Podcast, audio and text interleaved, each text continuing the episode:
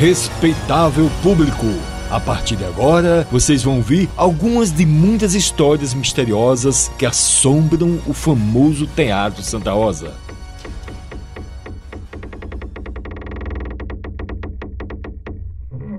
Eu nunca vi, mas os anos que eu trabalhei de Santa Rosa como diretora, que foram quatro anos, é, de vez em quando chegava um para dizer que viu Alfredo Rodrigues entrando, que chegou e mexeu não sei onde. Eu nunca vi, mas muita gente fala que sempre aparecem coisas estranhas lá no Santa Rosa.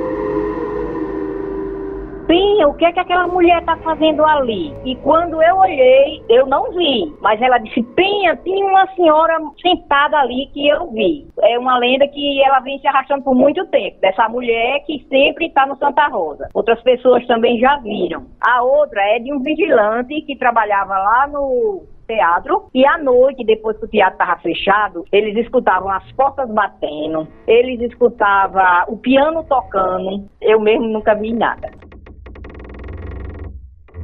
Um certo dia nós estávamos fazendo um serão lá no teatro e só tinha somente três pessoas fazendo o serão da manutenção, aquele negócio todo, e eu estava no palco recolhendo o material e com um caco de telha que é o lá de cima quase que pegava na minha cabeça e todos os três estavam embaixo, não tinha ninguém em cima. E esse caco de telha caiu, fiquei abismado com aquilo, os meninos viram também ficaram calados. Pela segunda vez caiu outro caco de telha, esse quase que me lascava, entendeu? Mas não chegou a me atingir não. Outro dia, quando o finado Gilson tinha morrido, eu estava operando uma máquina de fumaça. Quando essa máquina de fumaça ela necessita de líquido, ela dá um toque para a gente já entende que ela está precisando de líquido. Quando eu pego o líquido para colocar no coletor da máquina, aí eu sinto aquele vento na minha cabeça, como se alguém tivesse dado uma tapa em mim. Me arrepei todo, eu na lembrança o, o Gilson, né? Que a gente era muito amigo ali, e então foi esses dois episódios que aconteceram comigo.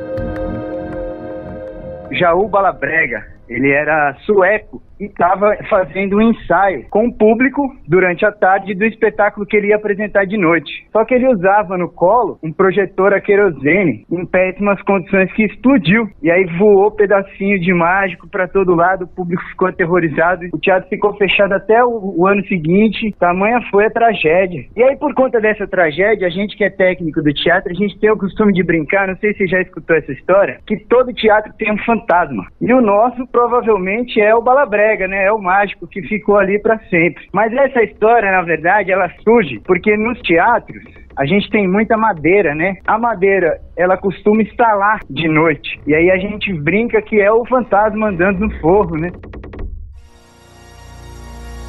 Histórias de lendas, mitos e fantasias do teatro que passam de geração a geração. São contadas e recontadas pelos antigos aos mais novos. O Teatro Santa Rosa foi fundado em 1889 e tem 130 anos de histórias. É o mais antigo patrimônio cultural da Paraíba e o quinto do Brasil. O equipamento é conhecido na capital como um dos pontos de maior número de lendas urbanas, entre mitos, segredos, alucinações curiosidades e histórias contadas por gerações. O psicólogo André Memória explicou por que as pessoas têm medo das lendas. A gente tem medo do desconhecido, do que a gente não tem controle. E como as lendas elas passam por coisas que a gente não tem como controlar, né? não é algo que está no nosso dia a dia no sentido físico da coisa, é mental, é uma crença. Então a gente tem medo por causa disso, ou seja, não é algo que a gente possa literalmente realmente comprovar. Então, as lendas, como qualquer tipo de crença, vai trazer essa sensação de medo para a gente, porque a gente não sabe como lidar com esse tipo de pensamento.